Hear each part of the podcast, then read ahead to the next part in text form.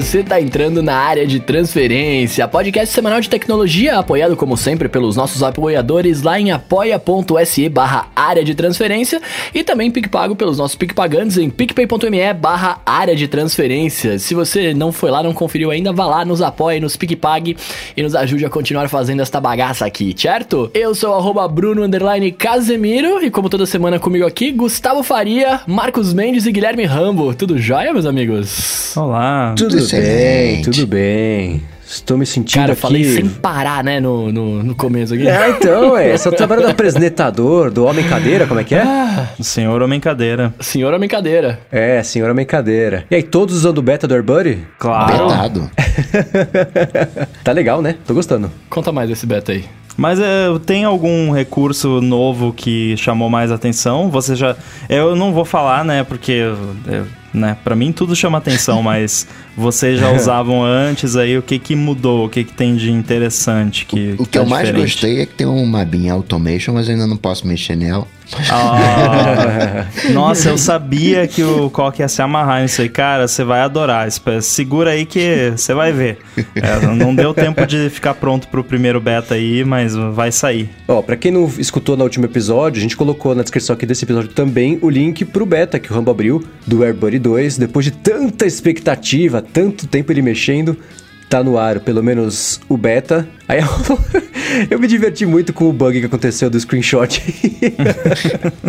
Pois é, não dava pra tirar screenshot. Foi muito engraçado. Eu fui tirar screenshot pra montar umas imagens pro, pra botar no e-mail do beta. E aí eu tirei vários screenshots da tela inteira e tal. Depois, na hora que eu fui editar, ué, cadê a janela do AirBuddy no, no screenshot?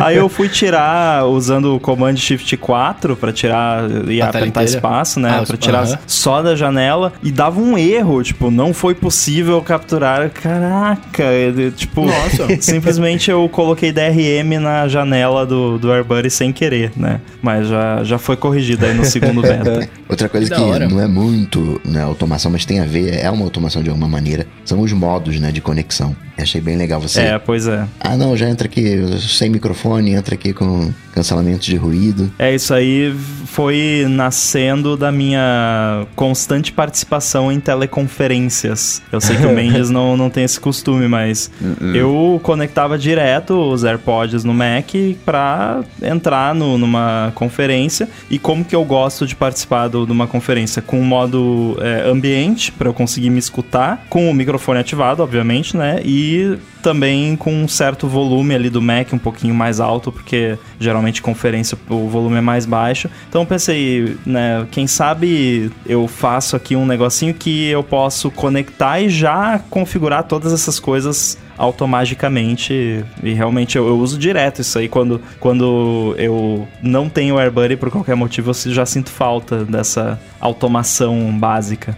É, eu aposto, eu não escutei essa semana ainda o Stack Trace, aposto que você entrou em detalhes lá sobre todo o processo de programação do AirBuddy, afinal, lá dá pra ser um pouco mais técnico do que aqui, porque senão eu ficaria meio perdido, não sabe nem como conversar a respeito disso. Mas o que, que tem de bacana que você poderia compartilhar com a gente, pra quem não sabe falar inglês, que vale a pena a gente discutir um pouquinho aqui sobre o processo de fazer o AirBuddy 2? É, eu acho que tem um aspecto interessante que foi uma grande diferença com relação à primeira versão, né? Porque a primeira versão era meio que um hack, assim, que eu fiz pra mim e, e funcionou e as, as pessoas queriam e aí então, então, então toma aqui, pega esse negócio. É, e aí pro 2 eu pensei, não, vou, né, profissionalizar a coisa aqui, deixar mais bonitinho e tal. Então tá bem mais bem feito, né, do que a, a primeira versão. O que é bem comum, assim, no mundo do, do software é você fazer o que o pessoal chama de MVP, né? Eu não sou muito fã dessa, desse termo, que é o Minimum Viable Product, né? Tipo, é, é a coisa mais simples que dá, né? Que funciona. Faz e lança, depois arruma. É, eu não sou tão fã disso, mas acabei meio que fazendo por acidente e como a demanda é alta e, e realmente merecia, né, um- uma atenção, eu resolvi dar um, um, tapa geral em tudo. E tem bastante esse foco em automação que o Coca vai adorar aí na, na versão 2. Vai ter ali algumas opções para você automatizar certas, certos aspectos do, do AirBuddy e inclusive algumas coisinhas envolvendo machine learning que oh. eu não tenho certeza se vai rolar assim logo, talvez seja algo que demore um pouco mais e acabe saindo mais para frente, mas eu tô, tô fazendo aí um, uns estudos e uns testes que por enquanto têm sido promissores. Até mesmo a questão da bateria, né? Dentro do meu fluxo aqui faz sentido para mim ter na, na visualização hoje do Mac as baterias, porque eu quero saber como é que tá a bateria do meu mouse. Ou, ah, então quando eu sair daqui vou carregar e tal. E tem outras coisas que eu consulto na, na visualização hoje. Eu tinha um widgetzinho de bateria e agora tem isso também no AirBuddy, né? Foi uma outra grata surpresa. É, agora tem na status bar, tem também o, o widget de baterias. Já estou trabalhando numa versão especial desse widget para o Big Sur, né? Que tem os widgets bonitões lá do estilo iOS. Vou fazer uma coisa mais apropriada, né, para o Big Sur, que é diferente, com diferentes tamanhos de widgets, diferentes estilos para cada gosto aí, né, poder colocar. E também é, eu tô trabalhando algumas questões de automação também referentes a, aos meus hábitos, que eu acho que são os hábitos de muita gente. Por exemplo, acontece com uma certa frequência, mais do que eu gostaria, de eu estar numa reunião, num Google Meet da vida, e começar a bateria dos AirPods começar a chegar no fim. E aí o que, que eu faço? Eu pego o, o, o lado que tá com menos bateria e coloco na caixinha e fico usando o outro lado. Só uhum. que para fazer isso eu tenho que olhar qual, né, manualmente lá como animal e olhar qual é o, o lado que tá com mais bateria e a minha ideia é que o AirBuddy possa te falar, ó, bota o esquerdo na caixinha agora. E aí, ah, agora bota o direito na caixinha e bota o esquerdo no ouvido.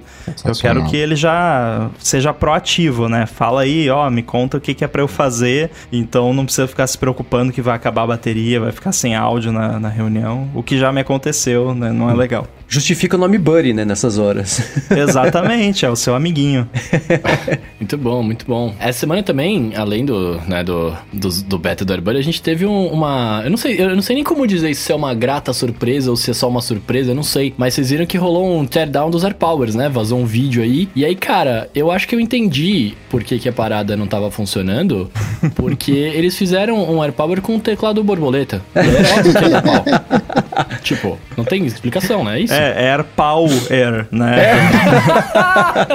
é daí que veio o nome. E, pois é, eu assisti aquilo. É, primeiro que assim, né? É um vídeo. Então, existe sempre a possibilidade de não ser de fato um é. protótipo do AirPower, né? Então vamos não, deixar claro aqui. Que é. Né? Deixa eu não, ficar aqui é- com a minha, minha, minha ignorância aqui. Não, eu também quero acreditar e, e, acredito. Me parece, me parece plausível, bastante provável que seja realmente. E também eu, eu, eu sei que existem protótipos de AirPower por aí, né? No mercado cinza, como a gente chama. Uhum. É, então não é nada extraordinário que isso tenha acontecido. E vocês viram, é, é tipo, é uma porrada de, de bobina, né? De carregamento sem fio. E cada uma tem o seu circuito de controle separado, com o chipzinho lá, com os componentes, capacitor, essas coisas ao redor. Tem um chip né, principal ali que coordena a brincadeira toda. E, eh, e pelo que eu entendi, né, o lance que o Bruno brincou do teclado borboleta é porque ele tem umas divisórias de alumínio que acaba ficando parecido com um teclado, né? Com Parece o frame muito. de um teclado. Parece muito um teclado. E provavelmente isso foi a tentativa desesperada dele deles de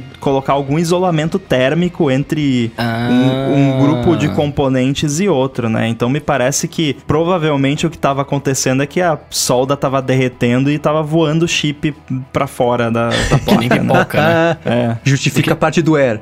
É. o Air não é de Apple, né? Não é o prefixo que a Apple usa. O Air vem de Air Fryer. É de Airborne. é, mas achei bem interessante. É, é, o tipo de coisa que. Bobina, eu não sei vocês, mas bobina eu acho uma coisa muito legal. É uma coisa boboca é normal do dia a dia, mas acho tão bonitinho. Não, é uma coisa bobina. Desculpa. Essa, Meu não. Deus. Morreu o assunto, vou passar pro próximo tema. Não, fala aí, cara. Não, mas achei bacaninho. Pra quem não viu, é um vídeo, né? Não, não é só, não são só fotos. Pintou o vídeo e depois as fotos feitas. Mas o vídeo não, não- eu não vou arriscar chutar que idioma que é. Eu sei que é o idioma que me Chinês. parece oriental. Chinês? Muito bem. É. Então ficou bacana. Agora que eu vi ele por dentro, deu vontade de ter. Tem um Air Power Cover que é, que é transparente, não tem? Você tem isso, não tem, Rambo? Você comprou e Eu- chegou? Não, eu tenho o Air Unleashed, que é Ah, tá. uma- um desses clones de Air Power, né? que eu- só que ele tem os locais designados ali para você carregar os devices. E também existe agora, acho que foi lançado há pouco tempo, a Nomads, acho que em parceria com uma outra empresa, lançou um que tem uma pegada bem parecida com o Air Power mesmo. Ele não tem lugares designados, você consegue carregar vários devices ao mesmo tempo. Só que ele tem um detalhe importante que ele não suporta o Apple Watch. E muita gente, né, muitas fontes dizem que um dos grandes problemas que a Apple teve com o AirPower foi justamente conseguir poder carregar iPhone, AirPods e Apple Watch no mesmo carregador sem ter um espaço designado para o Apple Watch, né? Que é, esse Sim. era o maior mata. problema que eles Aham. tinham. Então, esse novo aí da Nomad que eles estão lançando, ele tem tudo do AirPower, menos o lance do Apple Watch, o que deixa claro aí que é um pepino que parece que ninguém consegue resolver, mas... Existe fumaça suficiente, com o perdão da brincadeira aqui, né? Fumaça, AirPower. mas existe fumaça suficiente que eu acredito que a Apple esteja ainda trabalhando, não no AirPower, mas em alguma solução de carregamento sem fio é, dela, né? Talvez para um device só, talvez algum, algo menos ambicioso. É, existem até uns rumores de que seria com, com magnetismo, né? Que eu acho que é uma área na, na qual a Apple tem bastante experiência e, e tem feito bom trabalho, né? Com magnetismo faz tempo já. Então, imagina você tem aí o iPhone 12 tem ali um esquema de imãs na traseira dele que encaixa bonitinho com esse carregador. Poderia ter um padrão de imã específico no iPhone, um no Apple Watch, aí você só aproxima ele da base e ele meio que né, sugado assim pro lugar certo dele. Eu acho que poderia ser interessante, além de resolver também o problema tradicional desses carregadores, que é o device simplesmente vibrar para fora, né, e parar de carregar.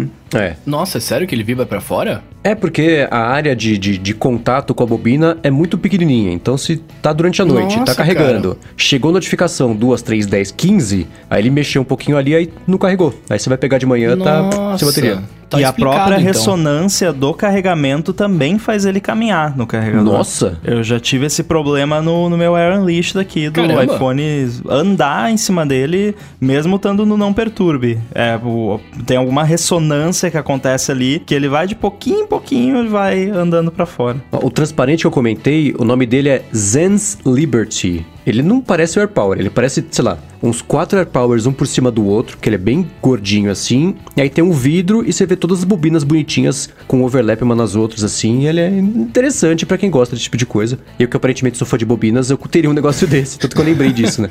que existe isso aí. Bobinas.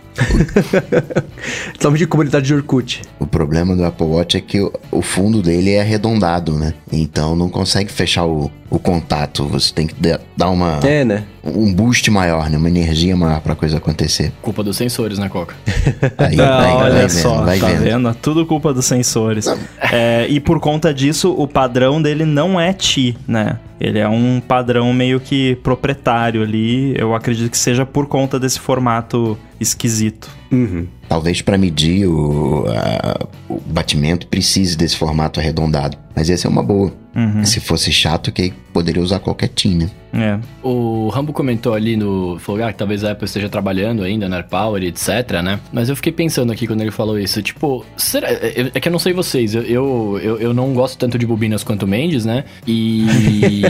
eu não sei. Eu, eu acho legal o carregamento por indução, acho bacana. Eu tenho um bagulho aqui que eu uso e tal. Mas, cara, eu não acho assim, tipo, uma coisa indispensável. Né? É, eu, eu, eu poderia continuar vivendo como eu tô vivendo hoje e eu acharia mais interessante, talvez, se eles estivessem trabalhando, né, focando todos os recursos em outra coisa, sabe? Assim, que não fosse o AirPower. Não que eles não pudessem fazendo, lógico, eles podem fazer tudo. A empresa gigante tem gente pra trabalhar em tudo.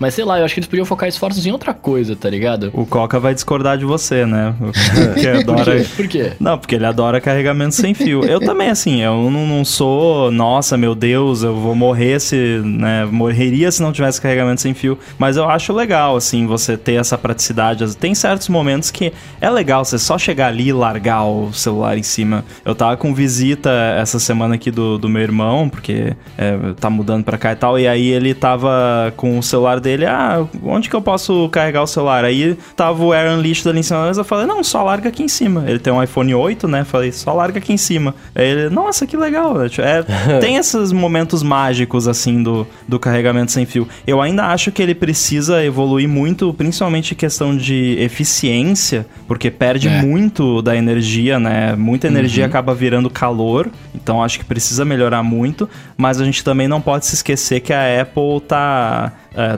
trabalhando aí para um futuro em que o iPhone não vai ter nenhuma porta. E se eles vão ter. querem realmente tornar esse futuro realidade, eles vão ter que fornecer alguma solução de carregamento sem fio. Porque Meu. a gente sabe que a Apple gosta de oferecer a experiência completa, né? Você vai poder comprar ali o carregador da Mof, qualquer outro que você queira, mas a Apple vai querer ter o dela também. Mas posso falar uma coisa? Já faz uns meses que eu não espeto um cabo Lightning no meu iPhone. Desde que o Coca comentou alguma coisa que já dava pra fazer uma coisa dessa, que eu topei o desafio de viver só de carregamento sem fio, tem funcionado. Eu tenho Aí, o, ó. carre- o carregador sem fio que ele fica de pé, então eu deixo o iPhone ali docado no carregamento sem fio todos os dias, o dia inteiro enquanto eu trabalho e tá sempre resolvido. De fim de semana eu não fico usando terrivelmente o iPhone, então sábado e domingo ele a carga é suficiente, se não for eu deixo carregando um pouquinho ali também em cima da mesa enquanto eu vejo um filme, uma série, uma coisa assim, e tá resolvido. Tem uns meses já que eu não espeto nada no, no- de, de Lightning no iPhone e, sei lá, pelo menos no meu dia a dia tem funcionado legal. É, é isso que eu ia comentar. Você, você conseguiu fazer isso sem mudar nada da sua rotina, tipo. Zero. Zero, é. Porque, cara, eu sou uma pessoa e eu fiquei. Agora que o Ramo falou desse lance do futuro sem, sem portas, né? E eu, eu, eu lembrava disso, mas eu tinha esquecido e eu fiquei triste. É, cara, eu sou uma pessoa que eu uso muito a porcaria do iPhone o tempo inteiro. Ele tá sempre no meu bolso, sempre comigo, né? O tempo inteiro. E eu uso bastante ele carregando, né? Porque como eu uso bastante, a bateria acaba e eu fico com ele na mão enquanto ele carrega, tá ligado? Aham. Se, se esse futuro acontecer, né? Quer dizer, se acontecer, não, quando esse futuro acontecer, eu vou ter que ter uma maneira de. Eu vou eu ter que mudar muito os meu, o meu uso do, do aparelho, tá ligado? Ou pelo menos a hora que eu carrego, saca? Porque é, a única hora que eu não tô com- mexendo de fato no iPhone, que eu falo, ah, não, beleza, agora eu vou deixar ele aqui de boa tal, é quando eu vou dormir, né? Porque aí eu, Aham. vou- eu fecho o olho e eu não tô com- não durmo com ele na mão. Mas, tipo, eu fico muito com ele, cara. Se eu tivesse que fazer um desafio desse, eu não sei. Porque, por exemplo, Powerbank, como é que vai rolar um Powerbank, né? E eu uso bastante também. Vai ter que ser aquele sempre com carregamento sem fio e tal. E, ah, sei lá. É, você vai ter que usar o power bank junto da, do, ta- de um tapetinho que você vai ter que levar junto. vai ter os micro tapetinhos que vai dar pra levar junto. Mas, a- mas a, a mudança é, sim, ao invés de espetar ele pra carregar enquanto você dorme, é você deixar em cima do tapetinho enquanto você dorme. A única coisa que o tapetinho não pode ter é luz, né? Porque aí incomoda pra caramba. Por outro lado, por exemplo, a Power não ia ter luz, né? Ele ia, Não. o a indicação de carregamento ia ser no próprio iPhone com as Ele animações. ia ter aquela animação que você adora. Isso, ah, assim, uma vez é legal. Uou! Du- Exatamente. Mas, por exemplo, uma vez eu ganhei um carregador lindo de, de, de, de indução, de Ah. brinde. Só ele é, ele é círculo, ele é bem grandão, circular, só que ao redor dele inteiro acende. Então não dá pra colocar do lado da minha cama, por exemplo, porque ele fica inteiro azul aceso, né? Então isso incomoda um pouquinho, mas se não tiver luz, é só, você, ao invés de você espetar pra dormir, você põe em cima pra dormir, dá na mesma. Coisas que tinham que ser removidas das mãos de Biolove Materials, de, de produtos em geral. é, LED azul e buzzer. Porque eu nunca vi como o pessoal gosta de botar bip e LED azul nas coisas, né? Tipo, o meu É, micro-ondas aqui, você olha pra ele, ele, ele bipa. né? Impressionante, né? Eu também não sei qual que é a- a vantagem desses caras. Mas eu, eu é que esse lance de carregar, de usar carregando, eu fico pensando. É, é, foi, é, foi a mesma reclamação que eu fiz quando acabou o fone de ouvido e tudo bem, né? Eu tô hoje eu vivo sem o, o buraco do fone de ouvido lá e tá tudo bem. Mas eu fico, eu, eu fico pensando como que eu vou usar carregando a parada, né? Porque por mais que eu tenha também um que fica com a base em pé, pra usar o iPhone em, é, pro iPhone ficar em pé enquanto carrega, né? Aham. É, não dá pra eu ficar segurando ele enquanto ele tá carregando, né? No, no, no indução. Não, não dá. É por isso que se encaixou tão bem no meu dia a dia esse carregador que eu deixo ele encostado meio de pé e tô trabalhando, ele tá ali, chega a notificação, eu vejo, porque ele tá meio de pé, não precisa pegar e levantar. Mas é porque eu trabalho o dia inteiro sentado no mesmo lugar, né? Não, Uhum. trabalho me movimentando por aí, você pula do estúdio pro outro, ia ser mais complicado fazer uma coisa dessa, né? No meu É, dia a eu dia não legal. descarto a possibilidade desse iPhone sem porta nenhuma, ele ter uma, entre Um aspas, porta. porta. Não, é uma porta que é só magnética, por exemplo. Você. Eu ia falar como isso. se fosse um MagSafe da vida, só que ele nem tem uma porta ali. É como se fosse o negócio do Apple Pencil no iPad novo, que é Aham. só um. Né, não, não tem uma porta ali, mas Uhum. ele conecta, né? E talvez não fosse. Talvez seja uma parada lenta e tal, mas que sirva pra você, por exemplo, usar o iPhone enquanto carrega. Eu não descarto eles fazerem isso, porque realmente é um dos problemas que precisa ser não resolvido, mas pelo menos melhorado, né? Com É, a né? questão da carga sem fio, que é você conseguir usar o device enquanto ele carrega. E eu tenho certeza que a Apple coleta estatísticas aí de quantos por cento dos usuários utilizam o iPhone enquanto ele está plugado no carregador. Nossa. E eu chutaria que não é uma porcentagem pequena. Não, Ah, todo mundo que certeza. jogou Pokémon GO e Call of Duty faz isso. Hum, mas e outra coisa que eu fico pensando nesse lance de 100 portas, cara, aonde eu vou espetar os meus microfones, cara? Ah, não, aí você se ferrou. É, Vai ter que tá comprar ligado? micro- ah, microfone Bluetooth. Não, é, então. Mano, ai, que coisa triste. Tudo bem, Você vai tudo ter bem, que é ter o iPhone do trabalho e iPhone do uso pessoal. Não, antigo, né, com porta, porque... É, então. Maravilha, ó, vamos falar aqui dos follow-ups da semana passada. Ah, falamos sobre o cancelamento de ruído da- do Crisp, né, e, e etc, na semana passada. Ah, e o Nicolas Lima tá falando pra gente que, né, o site da Crisp diz que, que é total local, né, assim, a primeira coisa que ele olhou antes de baixar. E ele fala que a prova disso, né, o, o cancelamento é local. Ele fala que a prova disso é, é que nos 5 que ele tá usando, de processadores 5, ele usa entre 20, 20 a 25% de processamento, né, enquanto o Crisp tá funcionando. E se ele começar a usar a câmera 4K, mais o Teams, né, mais o Crisp, mais uma apresentação de PowerPoint, ele falou que vai pra 100% fácil. E aí a qualidade do áudio cai bastante. É, eu lembrava que era mais ou menos assim, porque quando eu comprei o meu, meu Mac aqui, que eu, que eu comentei com vocês que, que ele cantava bastante usando o, o, aquele Discord. aplicativo de conversar, Discord, é, o Rambo até falou, lógico, o processamento que ele tá usando por causa do Discord, etc, né, então eu imaginei que fosse isso mesmo. É, só pra quem entendeu, é- a dúvida era se o cancelamento de ruído era feito com processamento local na máquina ou se É, isso era ou na enviado nuvem.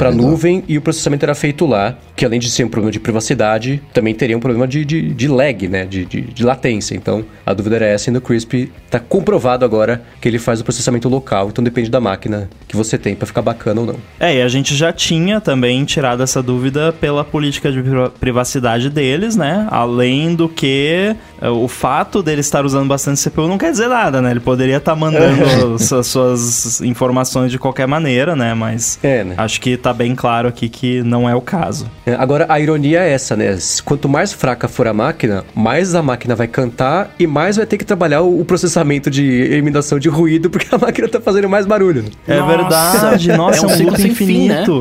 Exatamente. É verdade, nossa, que bizarro. Eles devem ter que ter calibrado o algoritmo pra isso, né? Porque é Uhum. complicado mesmo. É, né? Quanto mais ventoinha, mais ventoinha. Mas ó, a solução pra isso é você usar no iPhone, que ele funciona muito bem. Boa. Muito bem, eu também reclamei bastante na semana passada do Flash SMS, né, que fica infernizando a minha vida aqui. E aí o Médico Nerd tá falando pra gente que tem um site que serve pra você não receber mais ligação ou spam, né, de, de operadores de telefone ou por TV a cabo, né, que chama não, per, não me perturbe.com.br. Eu até cheguei a entrar no site, mas eu acho que pra Flash SMS não serve, né? Eu acho que é só pra, pra de fato mensagem, ligação e etc. É, porque esses cadastros, eles são para empresas com as quais você não tem nenhuma relação, né? E a sua operadora, em teoria, ela pode te mandar comunicação de marketing à vontade, porque você é cliente dela, né? Claro que não deveria, né? Mas de qualquer forma. E assim, eu, eu vi esse site essa semana, casualmente, coincidentemente, não, não porque foi recomendado, mas eu caí nesse site por acaso essa semana. Eu não sei, eu fiquei com meio, um pouco com medo de me cadastrar, porque eles pedem muitas informações, CPF, um monte de coisa. Fiquei meio assim de. Eu tenho certeza que a política política de privacidade e tudo mais, mas assim, sei lá, achei melhor não. melhor usar o Silence Unknown Colors do, do iOS. É, o Não Me Perturbe É é, da Anatel. É. E tem o Não Me Ligue, que é do Procon de São Paulo, que tem basicamente a mesma, a mesma funcionalidade. Tem coisa, ah, um vale pra banco também. Mas os dois são de órgãos reconhecidos. É telecomunicações e banco. É, isso aí. Só que os sites, assim como 100% dos outros sites que tem qualquer tipo de relação governamental, não passam a menor confiança. Parece que foi tudo feito no GeoCities, É. com a ajuda do... Como é que chamava lá? o Do Dreamweaver. É. Então, é meio Front complicado. page. É Isso, front page, exatamente. Então, É, e tem um problema grave também com esses cadastros, que assim, eu, eu já fiz um cadastro desses no site equivalente aqui de Santa Catarina, que é onde eu moro. É, só que assim, eu recebo ligação de spam de São Paulo. Aí, se eu entro no site de São Paulo pra me cadastrar, fala lá, não, somente números de São Paulo. Tá, e É, aí? então. Então, eu, né, eu acho melhor usar o Silence Unknown Colors e pronto. Ah, o Brendo Marinho falou aqui que é, se você se cadastrar no do Procon, já também começa a valer no registro do site da Anatel agora. Então, boa dica. Legal. Só pra registrar no Rio de Janeiro também tem o- esse não me perturbe local. Provável que tenha pra cada cidade, pra cada para cada estado alguma coisa assim. Ah, com certeza. No Rio de Janeiro o serviço se chama Sem Caô.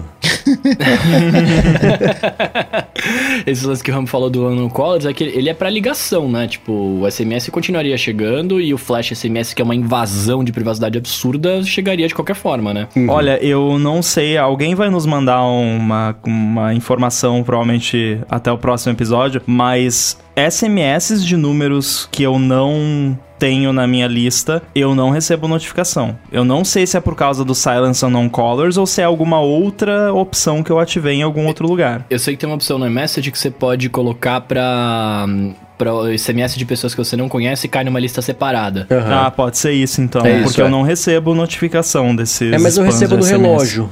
Não mostra no iPhone, mas mostra no relógio. Que mata Eu o não propósito. recebo né? em nenhum dos dois. Sabe, Sei lá. sabe do pior? É que, tipo, eu tenho isso, né? Aí se eu venho na, na, na aba dos desconhecidos, tem uma mensagem de um cliente que eu precisaria ter respondido, né? Que no dia Ups. chegou. E no contatos e SMS, cara, tem todas as promoções, porque são de números que eu já recebi alguma vez, né? Antes de ativar isso. Então ele entende que são números conhecidos. Porque ele não pega, tipo, números que não estão na sua agenda, tá ligado? Acho que é números que você interagiu já viram conhecidos, saca? Por mais que eu delete tudo e, e, e espere que isso aconteça, ele não acontece, tá ligado? Agora, ainda sobre esse assunto, o Felipe Cipriano, que eu fiquei feliz, inclusive, de saber isso, que eu tô um abraço pra ele, falou que esse negócio do, do que aconteceu do iOS 14, né? Ah, acabou a bateria do iPad do Bruno, porque o Flash SMS deixou a tela ligada, era bug, não era? E ele falou que não era bug do iOS 14, não. Falou que já rolou com ele, inclusive, no iPad, no final do iPad 4 dele. E ele falou que além da tela ligada, ele acha que leu uma vez também, que fica uma espécie de conexão aberta ininterrupta com a operadora, tipo uma ligação mesmo, mas ele não lembra com certeza em relação a esse assunto. Nossa. É, porque assim, é, cara, se eu posso estar falando uma besteira, alguém me corrige aqui ou, ou depois na, no follow-up da semana que vem. Mas se eu não me engano, esse Flash SMS, na verdade, ele é uma URA de texto que te manda mensagem, tipo, ele te manda, faz uma conexão via ligação e ele transforma aquela, o áudio, né, em texto e manda pra sua tela. Então, é, eu acho que enquanto você tá com aquela, com aquela parada aberta, enquanto você não aperta cancelar, etc, é como se você tivesse na URA pra escolher a opção, né, quando você liga, e ele fica esperando você escolher a opção de cancelar ou aceitar, né? Então a conexão fica ativa, porque a tela não some, ele, ele continua ligado o tempo inteiro enquanto você tá esperando, tá ligado? É, é que esse Flash SMS é uma das coisas mais mal usadas da histo- usada pro mal da história, porque pelo que eu sei, pelo menos, é que ele foi criado como um sistema de alerta para coisas importantes, né? Pois é. Alerta de enchente relâmpago na sua região. Flash SMS para você se proteger. Tornado. Flash SMS para você se proteger. Não assine com 10% de desconto TV, internet e telefone. Isso não. Cara, Não, né? Devia ser, Mas- de- na, na boa, devia ter uma lei falando isso, tipo assim, flash SMS só pode ser usado em caso de emergência, tá ligado? Porque ele ter, realmente esse é o interrompe o seu dia. Ah. sabe, mas sabe qual a solução que eu, que eu arrumei agora pra que isso não aconteça com o meu iPad quando eu não tô usando? Cancelou a linha. Não, eu tenho que desligar o iPad. E aí quando Nossa. eu ligo ele, a primeira coisa que acontece, o flash SMS. Como Mas se fosse um avião? coroa digital, né? Que desliga as coisas. Pois é, pois é. Mas O, isso que o, o Mendes falou, né? Que o Flash SMS ele foi criado realmente para emergência. Emergência do tipo, está vindo um furacão, se proteja. Esse tipo de emergência, né? Aham. Agora, isso me lembra uma frase célebre deste podcast que é: sempre tem um idiota. É por isso que tem que acabar com essa porcaria. Porque, Pois é. né, é, foi uma coisa que foi feita com a melhor das intenções, mas sempre tem um idiota. O pessoal Hum. tá usando isso pra mandar mensagem de marketing, então desliga É. isso aí. Foi Pronto. totalmente deturpado o uso dele. É. É que nem era o, o radinho do Nextel, na época que lançou. Que a galera achava mó legal ficar mandando radinho lá e tal. Até que o primeiro cara falou uma besteira em voz alta, né? E aí o, o Brasil ouviu. Muito bem, ó. Seguindo aqui sobre a maldição de quinta-feira, né? O Rubens Padovese tá falando pra gente que nessa semana quase deu certo, né? Bateu, bateu na trava ali com o lançamento do Zenfone 7, que foi às três da madrugada, e falou que ia dar pra gente comentar. Vocês viram isso aí? Eu vi, cara, é, é uma solução que ainda é estranha. O, o que que é, né? O Zenfone 7, ele tem aquela câmera... Flip. Flip, boa, boa. Câmera flipável. A câmera traseira, ela vira pra frente também. E aí ela levanta e vira pra frente e vira a câmera frontal. Os Zenfone 7 agora são três câmeras. O Zenfone 6 acho que eram duas câmeras. A parte da frente do aparelho é linda, porque fica o que eu sempre quis, que é uma parte da frente totalmente inviolada, imaculada, ininterrupta, sem furos, sem recorte, sem norte, sem buraco, sem nada. Você acredita que quando eu vi a primeira foto, eu achei que a câmera ficava na frente, era a câmera de selfie que flipava? Que flipava? aí eu falei, cara, não é possível que alguém fez isso. Aí depois eu falei, não, eu só não sei ver mesmo. É, então, e aí é, é bonitona pela a parte da frente, mas a solução é a câmera mesmo, o módulo da câmera, eu acho ele meio grosseiro. Mas talvez ele só possa ser desse tamanho, afinal a câmera tá lá dentro, não tem como ser uma coisa muito fininha. Mas eu acho meio o acabamento dele, tem, um, tem uma emenda, tem um buraco, acho meio, meio grosseirão assim. Mas é, é como dá pra fazer, beleza. A ideia é muito interessante, acho muito bacana. Só a execução mesmo de- de- dela ali, da, da, da câmera, o visual dela é estranho, mas é legal todo o sistema, o da, da- que ele usa. É, é, a, a parte de dentro, mas como é que faz pra ele virar, pra ficar para interromper no meio, pra saber se tá bloqueado ou não, se ele pode abrir ou não, né? Você faz aquela foto panorâmica usando esse esse esse flip já faz a foto panorâmica. Essas coisas são super bacanas e interessantes, né? Mas além disso, assim, eu não sei, não tem é, essa é a grande vantagem desse telefone, eu acho que em relação à concorrência, que é a evolução do, da, da, da versão antiga também que tinha esse, a câmera com flip.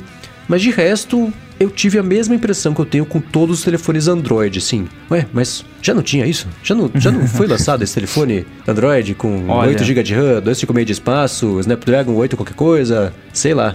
Quando eu comento sobre esses telefones do loop matinal, eu sinto que eu tô falando sempre Mas, sobre ó, o mesmo telefone com outro nome. Mas vamos combinar um negócio. E eu não, não, não me xinguem, tá, gente, quem gosta de Android, mas é, qual que é a diferença de um, de um, de um Samsung, de um, ah, de um da Asus, qualquer coisa, tá ligado? É, o sistema operacional é o mesmo. Tudo bem que cada operadora faz a sua- cada operadora não, cada fabricante customiza como quiser e etc. Mas, cara, a grande diferença de um aparelho pro outro vai ser o hardware, né? Então, tipo, eles têm que fazer coisas atrativas, né? Então tem a canetinha no, no Note, vai, tem, tem a câmera flip nesse daí, tá ligado? Aham. É isso a, a diferença. É onde eles conseguem se diferenciar, né? é a, a- a oportunidade perdida, porque assim, é, o lance do, da câmera girar é, é maravilhoso e nem Eu me acho animal. Nem me incomoda isso que o Mendes falou, do- da forma como faz, enfim, isso não me incomoda. Agora, você tem, como o Mendes falou, a oportunidade. Você tem um device que não precisa ter interrupção nenhuma na frente, consegue ter realmente a tela, entre aspas, infinita, né? Todo, preenchendo toda a parte da frente do device. Device com a tela com cantos arredondados. E aí você me faz uma tela que tem cantos arredondados mas o resto do hardware não é concêntrico com a tela. E a parte de trás do device é reta, em vez de seguir a curvatura natural da tela. Que oportunidade perdida, cara. Podia ser tão mais bonito. Aí você olha de frente, ele parece que é meio arredondado e meio quadrado. É horrível. Por que, que não fizeram um negócio arredondado, bonitinho? O que o Rambo tá falando é que, se eu entendi direito, É difícil de isso. explicar A- em, em as palavras. laterais, quando você vai até o teto e até o chão, ela não continua arredondada como se fosse a tela na parte da frente. Então ela é como se ela vazasse pra cima e pra baixo. Ela continua reta e ela passa batida na curva, assim. Ela não, não faz a curva. É, e tem um queixo embaixo também da tela. Ah, é, é porque isso é impossível. É que nem que é impossível. De novo, me corrijam se eu estiver Ah, errado, a mas o que eu acho. faz. Por que que é mas impossível? o que, que é? A tela, a hora que acaba ali, o que você não consegue mais enxergar, ela continua. Tem um pouquinho de tela dobrada ali pra dentro dos iPhones, e pelo que me porque eu vi a explicação uma vez, isso é uma coisa que acaba sendo meio caro. Então, os telefones Android, pra não ter que usar essa tela a mais e conseguir acomodar componentes e tudo mais, a tela termina onde ela termina de verdade e por isso tem esse queixo, que é pra onde ficam os conectores, as coisas todas ficam nessa, nessa areazinha morta ali da tela. Aí toda a vantagem de não ter o Note foi destruída aí. É, Na, minha visão, É, né? Pros é. meus olhos, eu prefiro ter um Note e não ter esse recorte embaixo que eu acho mais feio do que o Note. E também, né, o lance de não ser arredondado de verdade, né? Ser aquele quadrado atrás que eu acho feio. Mas claro, isso vai variar de acordo com os olhos de quem vê, né? É, eu tô olhando aqui esse, esse queixo, eu prefiro um notch embaixo, podia ser maior até, mas eu prefiro ele embaixo do que em cima. Em cima ele é mais visível, embaixo tá meio não é escondido na mão, mas tá, tá no rodapé ali, beleza, sei lá. Mas notch não sei, né? Porque tem as abas, mas esse queixo aqui não é uma coisa que É um smartphone com rodapé, então. Mas estando no rodapé, o, o Note, você perde uma área alcançável, né? Porque lá em cima a gente não alcança com o polegar, mas embaixo a gente Aham. alcança. Então, pro olho seria melhor embaixo, mas pra mão seria melhor em cima. É. Eu só sei que eu teria, se o meu iPhone tivesse essa câmera do fipla, fiplável, eu, eu adoraria ter, velho. Eu acho muito bom. É, duas soluções criativas que eu gosto, que o pessoal tem experimentado de diferentes jeitos, são a câmera flipável ou fiplável, como, como é que você falou agora? Fiplável. Fi- Fiplável. Fiplável e a câmera periscópica que, né, você vai usar ela, salta ali pra fora, tá embutida ali. Isso eu acho interessante também, mas é tudo parte móvel que a gente sabe que se se mexe, quebra. Não tem jeito, né? mexe, verdade. mexe, mexe, uma hora vai quebrar. Uma hora é impossível isso não, não acontecer, né? Qualquer dobradiça vai quebrar. Alô, telefones dobráveis, né? Então, sei lá, mas é, são ideias interessantes. Pelo menos alguém tá tentando fazer alguma coisa, né? De diferente. Isso eu acho sempre válido e muito bem-vindo, porque é daí que, que saem as ideias que evoluem. É, a gente vai ter que esperar mais uns 5 anos até a Apple conseguir esconder isso tudo embaixo da tela, né?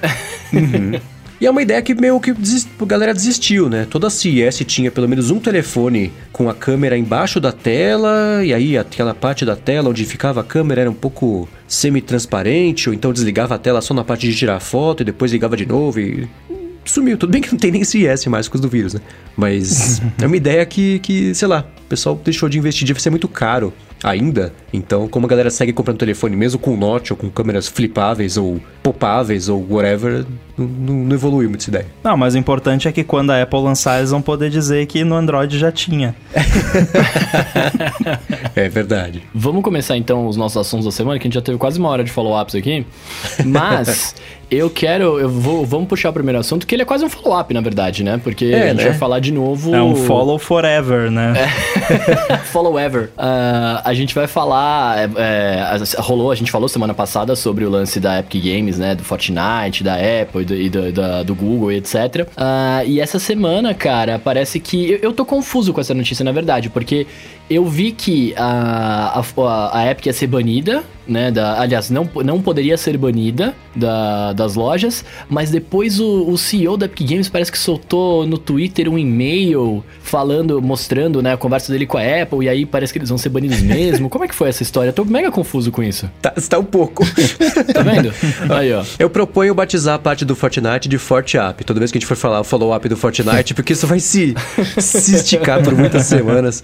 Nessa última semana, vamos lá, né? O que aconteceu? A Apple publicou, na verdade, ela, ela mandou pro, pro tribunal lá onde, onde tá sendo disputada a briga, uma série de comunicações em que a Epic Games basicamente pediu pra Apple: escuta, a gente pode colocar nossa loja na App Store e não pagar nada? E a Apple falou: não. e eles falaram: tá, a gente vai fazer mesmo assim. E foi basicamente o que, que eles fizeram com Fortnite e foram banidos. E aí, quando a Apple chamou a Epic Games de sacana por ter feito isso, a Epic falou assim: não, a gente não pediu uma exceção pra gente, a gente pediu para que isso fosse a regra para todos os desenvolvedores, que eles abrissem as regras e não fosse só pra gente. Isso foi uma coisa, e foi isso que o CEO da Epic Games foi lá no. Aliás, o CEO da Epic Games tá quase como DDH, DHH, como é que chama o cara lá do. do... DHH. DHH, é, tá, tá, tá trigger happy no Twitter. e Uma outra coisa que rolou foi que teve uma espécie de audiência preliminar já dessa briga e a juíza do caso falou: ó, o Fortnite tá fora das regras. Fazer o quê? Vocês não gostaram? Paciência, assinou o contrato, é assim que é a regra.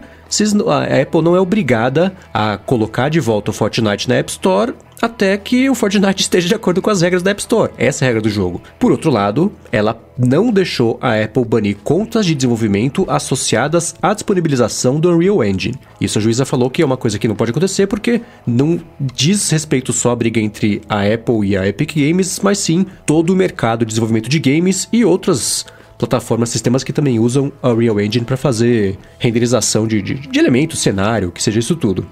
E aí, hoje que estamos gravando aqui, a Epic Games já adiantou que na quinta-feira, ou seja, amanhã ou ontem, dependendo de quem estiver escutando, a temporada nova que vai ter. Aliás, eu cantei essa bola, hein? Falei que logo logo uhum. pintar uma atualização super bacana, incrível, que eles fizeram. Anunciaram que vai ter uma temporada nova com a Marvel, mas iOS e macOS vão ficar de fora, porque a Epic Games não vai piscar nesse jogo do, do, do sério entre as duas empresas. Misturei dois jogos, piscar um e jogo do sério é outro, mas vocês entenderam.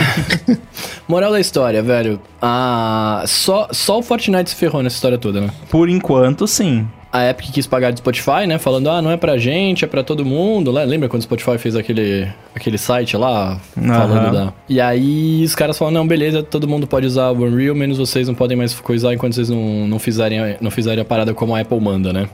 E aí eu penso, e o antitrust, cadê?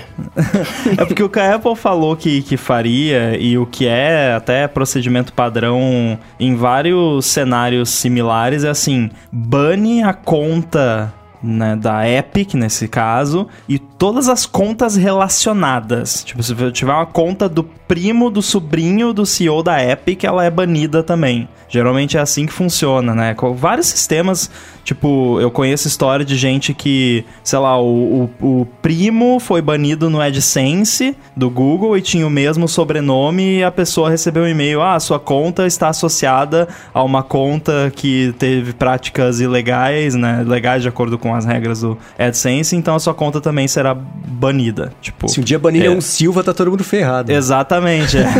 então, a, a, e a Apple tem esse mesmo esquema. Quando rolou aquele lance do Capelli, aquela vez também, no fim das contas, parece Nossa, que foi até algo parecido, que tinha usado o mesmo cartão para registrar a conta para outra pessoa, e aí essa, essa outra conta teve né? problema. Mas enfim, é, o que a Apple afirmou é assim, não, todas as contas que tiverem qualquer coisa a ver com a Epic Games vão ser banidas. E isso inclui a qualquer que seja a conta que ela usa para notarizar aí os releases do Unreal Engine, do, da IDE deles, para Mac. Então seria bloqueado isso aí também. Só que não é a mesma conta de developer que publica o Fortnite. E aí essa foi a decisão judicial que não. A Apple não pode punir a, a, Epic Games como um todo, né? Como a gente gosta de falar aqui.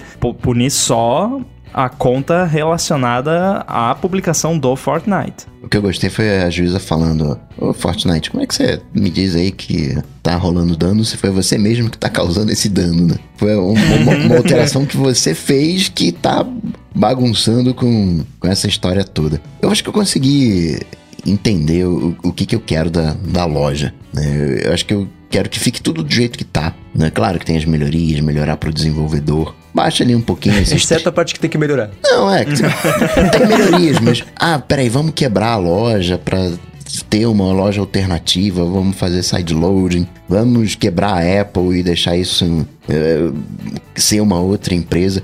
Acho que a gente perderia a magia da coisa, né? Então a estrutura tem que ser essa que tá hoje. Claro que o governo pode ficar ali de olho, na questão de, de monopólio, não, não, não sou contra isso. Mas jogo para mim, né, que é outra coisa que eles estão brigando, jogo para mim é aplicativo porque tem código executável. Se tem código executável é, é aplicativo, então tem que seguir essas, essas regras. Claro que no caso do xCloud não tem código, né, é, o, é streaming, são imagens que estão sendo baixadas, né, então aí sim pode ter o, o, o xCloud com um joguinho. Acho que eu consegui condensar, né? entender aquilo que eu quero. Eu ouvindo a, a discussão de novo, é, até entre outras pessoas, eu até passei a simpatizar mais com uma ideia que o Mendes levantou, acho que já levantou aqui no, no podcast, que é assim. A Apple pode fazer o que ela quiser com a App Store, pode deixar do jeito que tá, pode mudar, pode diminuir comissão, aumentar comissão, whatever, mas ela vai ter que parar de cobrar comissão de empresas na App Store cujos serviços a Apple compita. Competa? Com, como é que fala isso Compita. em português, meu Deus? Nossa, que palavra estranha. É, então, tipo, ah, quer cobrar 30% do Spotify? Então você não pode ter um serviço de streaming de música. Ah, quer ter um serviço de streaming de música? Então Spotify, Deezer, todos esses outros, você não pode cobrar os 30%. Porque todo mundo que, que quer ter um serviço de streaming de música na App Store já começa com uma desvantagem de 30%, né? E a Apple é que dita as regras do jogo. E o maior problema, é um problema grande que eu vejo nisso aí, mas que eu ainda acho que talvez tenha como resolver, é de fato definir, né? O, o que, que é um, um serviço que esteja competindo com a Apple ou vice-versa, que a Apple esteja competindo. Porque aí, né, sei lá, como, sei lá, eu vou dizer que ah, a Apple não pode cobrar 30% do Chibi Studio porque ela tem o Animoji. Hum, eu consigo ver, talvez, como você poderia argumentar isso, mas, né, enfim, é, eu, eu, eu vejo com melhores olhos do que eu via antes essa ideia. Eu acho que ela vale pra serviços, né? É. Apple Music, Apple TV Plus, Apple Arcade, que aí É, de mas novo, aí o é em jogo. que entra, né? Ué. o Apple Arcade, na, na verdade, ele, aí ele seria o lance da loja da, da Epic, né? Da loja do, do Steam, por aí vai. É isso? Cara, o o Apple Apple Arcade, Arcade é o pior caso de todos. É o mais Ele- difícil porque você de, qual- quase que você teria que dizer assim, não, então a Apple não pode cobrar 30% de nenhum jogo, É, né? é por isso que que- é o que o Coca temia, né, na semana passada do lance do, do jogo. Temia no sentido de a Apple temia tem- temia que essa fosse a realidade. Então, realmente se, se- nesse caso, o caso do Apple Arcade é um caso bem complicado, mas eu consigo ver o que me fez pensar sobre isso de novo, eu consigo ver assim, eu tendo a acreditar que as intenções são boas e tudo mais, mas eu consigo ver alguém ou algum grupo dentro da Apple algum tempo atrás pensando: "Não, vamos entrar nesse negócio de serviço, porque olha aqui, a gente consegue lançar um serviço de música o Spotify tem que pagar 30% pra gente se eles quiserem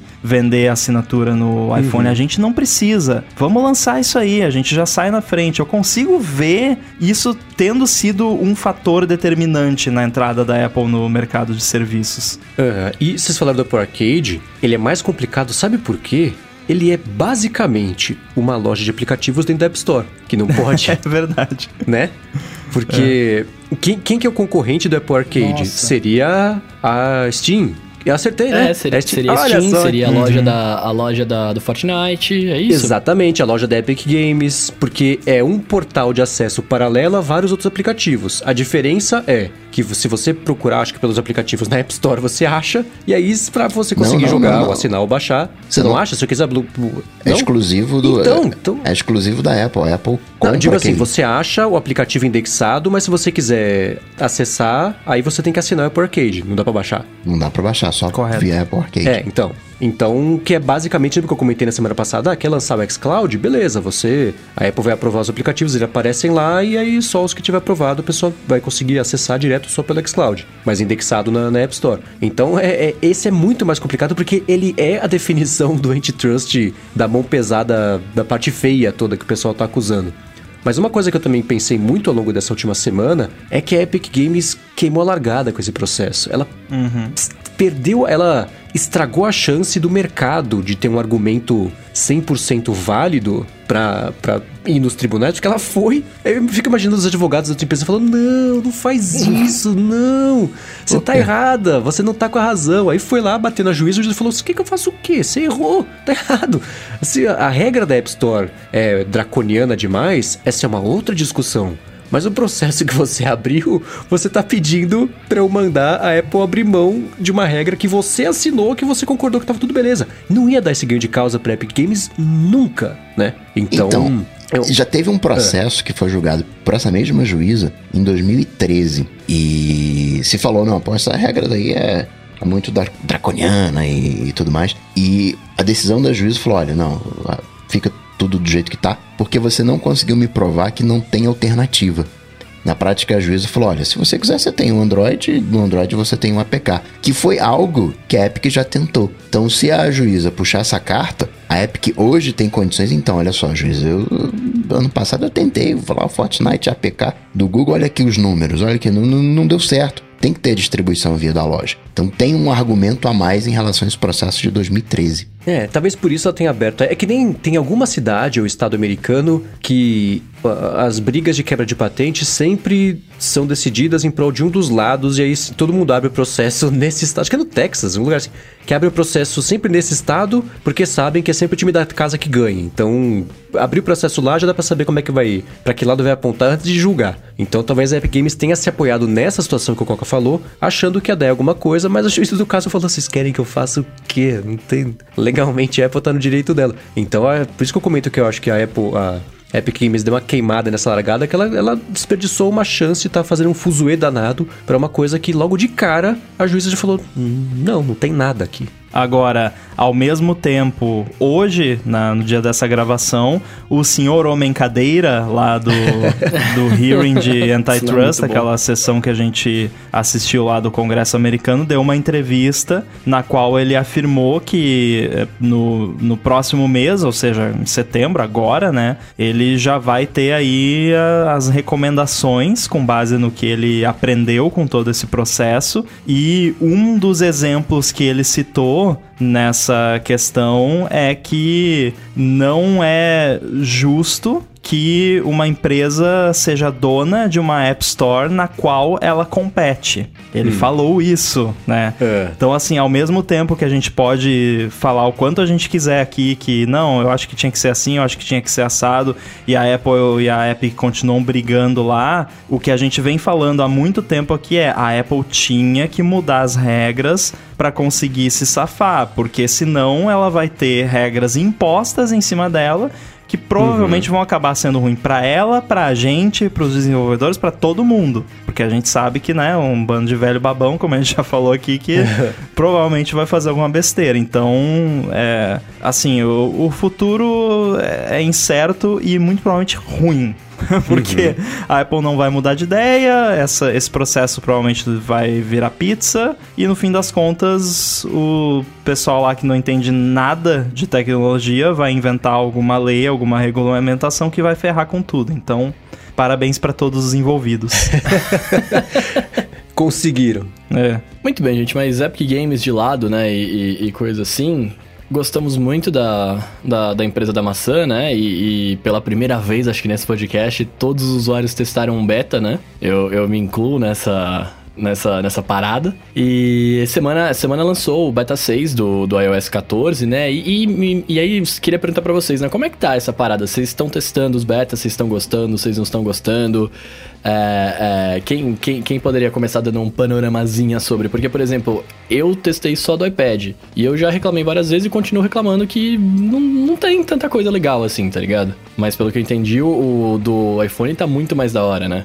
É, eu tô gostando bastante do, do beta aqui no meu iPhone, que eu tô rodando já desde a segunda semana do beta. Tive aí algum, algumas ah, recaídas de qualidade, acho que todo mundo teve, o Coca provavelmente também percebeu, acho que no beta 4 e no beta 5 tava mais capenga, aí no 6, que foi lançado essa semana, voltou, assim, deu uma amenizada nos problemas, a câmera tá funcionando, o teclado não tá mais travando, o teclado não tá mais desaparecendo quando você vai mandar uma mensagem no, no iMessage. Isso tava é, chato. É, o, a share sheet, né, de, o- de compartilhamento não tá aparecendo em branco, que era uma coisa que acontecia comigo. É, agora, eu achei interessante conversar sobre isso agora, porque a gente começou, né, o ciclo semanal agora dos betas, porque saiu um beta semana passada, saiu um beta semana, então a gente entrou agora nessa fase da reta final aí do beta, onde sai uma versão nova por semana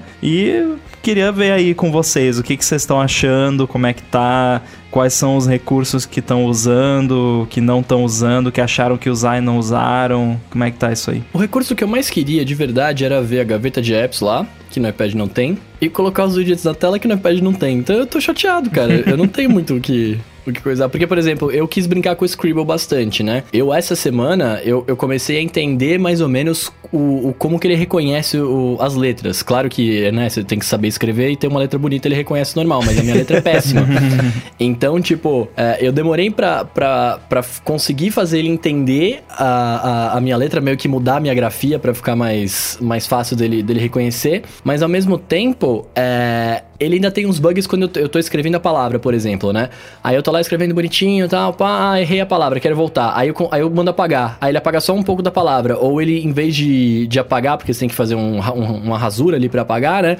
Ele, ele sublinha a palavra. Aí eu, não, mas eu não quero sublinhar. E aí eu não acho o teclado, porque o teclado não, não aparece enquanto você tá usando o Scribble, né? Ele fica só aquela, aquele botãozinho para você apertar da, da, da, da ferramenta da, do lápis, né? Aí eu falo, cara, é, é, é, pra mim tá complicado ainda. Não sei de novo porque se é beta, não sei se por ser beta ele reconhece mais palavras em inglês do que em português, tá ligado? Mas mesmo assim, sei lá, eu, eu não tenho muita perspectiva positiva por enquanto. O maior problema que eu tive com o Scribble, na verdade, não que eu tive, mas um amigo que tá usando no iPad bastante, que usa muito o iPad e costuma interagir com o iPad usando o Apple Pencil, é que a área do Scribble ao redor de onde tem um campo de texto na tela é muito grande. Então você tá no Safari, por exemplo, e você tem uma aba que tá logo abaixo do campo de endereço ou de, e de busca também, você tenta arrastar a aba e você tá desenhando no, porque é perto do, do, E é tipo, é uma área gigante, assim, é, é, um dedão a mais abaixo do campo de texto que ele reconhece. Até eu abri isso como feedback lá, que tipo, é, é impossível arrastar algumas abas no Safari usando o Apple Pencil, porque o Scribble fica no caminho, né? E aí esse meu amigo acabou desativando o Scribble no iPad, porque ele não conseguia mais usar o iPad, porque ele ia arrastar alguma coisa na tela com o Apple Pencil e começava a desenhar. O que eu achei bacana do, desse iOS 14 foi a gavetinha que o Bruno falou. Ainda tô com medo de usar ela de verdade, né? De pegar todos aqueles aplicativos que estão jogados, bagunçados nas telas de início e jogar para lá, né? Eu fico, mas e se eu quiser? E se eu não sei o quê? Eu tenho um, um pouco de apego, mas tem algumas coisinhas que só estão ali. Agora, a parte de widgets eu tô achando bem, bem, bem, bem legal. Uh, aquela coisa de, peraí, deixa eu ver como é que tá a bateria dos meus AirPods. Eu vejo lá no, no, no widget, vou, eu criei uma tela só de widget, não tá misturado com outros aplicativos. Talvez em algum momento eu misture, né, com aplicativos e talvez fazer uma coisa mista. Tem uh, essas partes inteligentes, ainda não tem muito aplicativo com os widgets. Né? Talvez isso dê um, um boost a mais. Mas aquela coisa de Siri, você quase que meio que tem uma Uh, aquela watch face da Siri que vai te sugerindo certas coisas. Então, por exemplo, né, falando do TikTok, né, que eu tenho acessado bastante, ele já meio que, ó, tá na hora de tu acessar o TikTok aí, abre o TikTok aí, ele vai te sugerindo coisas. Cara, ele te avisa pra acessar o TikTok. Hora é, de baixar a é, produtividade, né? Hora do, do, do, do, TikTok. E outras coisas também que vai, vai avisando. Que era uma coisa que tinha no, na Watchface da Siri, que eu achei mó legal, mas acabou que não pegou. E no iPhone tem uma chance maior de pegar. Eu gostei bastante do, dos widgets. E um widget que eu acho que muita gente vai gostar se usar com inteligência é, e tem a ver com inteligência é o widget das sugestões da Siri. Eu troquei, eu limpei todas as telas aqui, deixei só a primeira tela de aplicativos, que é a minha principal, onde está realmente o que eu uso o tempo todo. A segunda tela, eu coloquei três widgets da, de Siri Suggestions. Então, quando eu vou na segunda tela do meu iPhone, eu tenho ali o aplicativo que eu quero sempre tá ali. Assim, se não é um dos da, da, minha tela principal, porque ela vai aprendendo, né, à medida que você vai, de acordo com a hora do dia, vários outros uhum. parâmetros, qual app que você quer usar. Então, sempre que eu vou na segunda tela, o app que eu quero abrir naquele momento tá ali. E a Apple fez uma coisa inteligente com relação a esse widget que na mesma tela da home screen ele não repete a sugestão de aplicativo. Então, se Olha. você tem três widgets de Siri Suggestions na mesma tela, entre eles não vai duplicar, não vai ter tipo o Instagram duas vezes na mesma tela. Caramba, ele vai isso é dar legal. sugestões diferentes. Cara, é muito legal, muito legal. Inclusive, isso foi uma coisa que eu me lembrei que no Stack Trace, há muito tempo atrás, quando a gente estava especulando sobre, acho que na época era sobre a iOS 13, sobre um redesign da, da home screen, até acho que o, foi eu ou o John que falou, pô, seria legal se tivesse um esquema que você não precisa organizar a sua home screen, a, a Siri organiza pra você, né? É, e você fala Siri e todo mundo se assusta, né? Mas a, a Siri é a, a parte de recomendações que funciona, né? Que não é Uhum. assistente de voz. Ela Então- só não te entende, né? Mas ela. É. Então eu tô muito feliz com isso. E também eu nunca tive tão bem informado sobre o, o clima, porque eu tenho uma stack que é o widget do, da previsão do tempo e o calendário. E ele já aprendeu, ele já. Quando eu quero ver o calendário, é o calendário que tá na tela, e quando eu quero ver o, o clima, é o clima que tá na tela. É bizarro como ele aprende. e o de baterias também eu acho maravilhoso ter ali na, na primeira tela pra ver rapidinho como é que estão as baterias todas. Então a parte dos widgets tá bem legal. Algo que eu achei que eu, ia, que eu fosse usar também é o. Como é que era o que a gente chamou? Era, era tapa na traseira? Como é que era? A gente chamou de nome Toque na traseira, eu Toque acho. na Toque traseira. na traseira. Eu achei que eu fosse usar e não, não tô usando, não. Eu uso pra acessar o Control Center. É, Eu uso pra fazer o reachability, mas eu tenho pensado em Reachability. desativar. Reachability. Alcançabilidade, mas eu tenho pensado em desativar porque dá muito falso Falso positivo, positivo, né? Então, é. às vezes me mexendo, É, apoio eu ele, eu, eu, falei... É, Sabe que pra mim, há uns betas atrás, parou de dar falso positivo. Vivia dando quando eu largava, tipo, num sofá, alguma superfície assim, mas depois, acho que no beta 4 ou 5 não aconteceu mais. pra mim ainda rola. Nesse beta que saiu hoje, né? Foi o beta 7. Beta 6. 6. Seis. Aliás, eu tava pesquisando no ano passado, teve oito betas e o oitavo beta foi liberado dia 21 de agosto. Ou seja, a gente tá com menos betas, mas tá se esticando por mais tempo, até porque vai saber quando vai ser esse evento, né? Uhum. Então, tem isso, mas sei lá, vamos ver. Isso, vai ser, vai ser em setembro, para. É, mas pode ser, vai ser dia, dia 10 de setembro, assim como vazou que o, o YouTube do ano passado, lá, o evento que eles testaram a live. Pode ser já ter sido anunciado quando esse episódio for ao ar, né? Não sou. A maldição da quinta-feira. Pode ser. Então, não sei. Mas a gente vai ter pelo menos mais um ou dois betas aí pra, pra testar. Mas aqui, ah, sei lá, eu tô quieto porque pra mim tá funcionando e as novidades todas foram meio inúteis. Pra mim eu desliguei tudo. Então pra mim o iOS 14 tá o 13.7.8, sei lá. Caramba, Mendes, não é possível. Você não gostou de nada. Cara, os widgets, todos eles têm alguma coisa que me incomoda. O widget de bolsa, por exemplo, né? É. Que antes eu conseguia ver, sei lá, 17 ações de uma vez, eu tenho um monte porque eu gosto de acompanhar isso. Agora no máximo dá pra ver 6. Piorou, parei de usar. O widget do, do calendário é pior do que eu tenho aqui de aplicativo de terceiro, porque eu só quero ver o calendário, não quero ver os eventos marcados, porque eu não marco evento no calendário, então fica sempre negócio vazio. Piorou, eu não vou usar. Não dá pra posicionar os widgets exatamente como eu quero na lateral, né? Que tem aquela coisa toda de você deixar o widget de um lado e, e a posição, né? Tem que pular duas linhas sempre, não é o jeito que eu quero, não vou usar. Então, eu tentei usar as novidades, mas todas elas me geraram uma experiência pior do que eu tava acostumado já, então desisti. Entendi. Pô, É, pra cara, mim eu, só- sei lá. Só salvou a, a gavetinha, os widgets, a questão de poder ocultar página. Tem algumas páginas de aplicativo que estão ocultas. Isso sim, é. Parte de privacidade ficou legal. Agora você tem. Você pode, numa rede Wi-Fi, trocar o teu identificador, né? O teu MAC address vai trocando. Então fica mais difícil, mais complicado para ser traqueável. É como um todo, né? A, a privacidade como um todo. O isso de do, do toque na traseira, o que eu fiz para testar os falsos positivos, para medir os falsos positivos, foi associar com print de tela. E aí eu vi o tantão de print de tela que tinha no negócio, eu desabilitei, falei, não, sai pra lá.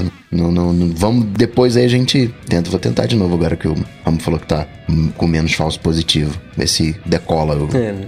É, o App Library é, ainda gera umas coisas do tipo uma pasta com um aplicativo dentro, que dá um, dá um faniquito, né? Mas tirando isso, eu achei legal o, o ne- negócio de esconder a, a- a minha segunda tela, que era basicamente App Library, né? Já, porque era a tela principal com os apps que eu uso e a segunda tela com as pastas organizadas bonitinhas. Então isso era uma coisa que, que já tinha, eu consegui esconder e usar o App Library. E aconteceu, até tuitei nesse fim de semana, o bug mais adorável do mundo, que minha tela inicial ficou do tamanho de um dedão. Ficou com a tela bonitinha, pequenininha ali assim. É, Mas aí cara. que, que era isso? Cara, eu não sei. Eu, eu, eu ativei a segunda tela de novo minha de aplicativos, porque eu ia fazer um, um negócio, ia gravar um pedaço da tela do iPhone e aí eu não. Eu queria que aparecesse essa tela. E aí eu. A hora que eu fui desativar de novo, apareceu a tela pequenininha e depois sumiu. Tentei reproduzir, consegui reproduzir, mas não sei como. Não consegui nem mandar o feedback. Agora com esse beta novo eu não sei, preciso ver se. se se ainda existe esse bug, mas eu tentei achar um jeito de deixar ela assim bonitinha, mas não rolou. Saquei. E vem cá, me fala uma coisa, vocês, né, agora nesse beta, do beta 6 pra frente, pra quem é mais leigo que nem eu, vocês recomendam já usar o, o, o beta no iPhone sem correr tantos riscos de, de vida ou, ou ainda não? Putz, essa- eu posso recomendar, falar que tá tudo beleza, sem instalar, formatar seu iPhone e a culpa é minha, Não, né? não, não, Então é não, claro que não, claro que não, não é, difícil, não é né? isso, não é isso, não é não, não foi esse pedido que eu fiz, o que, o que eu quero saber é o seguinte, ele já tá menos bugado e eu conseguiria ter um iPhone mais normal agora ou ainda não, ele vai ter muito bug? Segunda-feira eu não consegui usar stories do Instagram. Olha, O, a câmera, e isso é importante. É por isso que eu falo assim para as pessoas: não instale beta se você não estiver disposto a sofrer. Porque, assim, a câmera não está funcionando em diversos aplicativos de terceiros no beta 6. Um deles é o Instagram. Não tá funcionando a câmera no Instagram. E paciência, é beta, não tá funcionando. Manda feedback pra Apple e torce pra resolverem. Porque, assim, tem um outro aplicativo que eu uso aqui que é específico pra tirar foto de comida. Chama Fury, o, o app.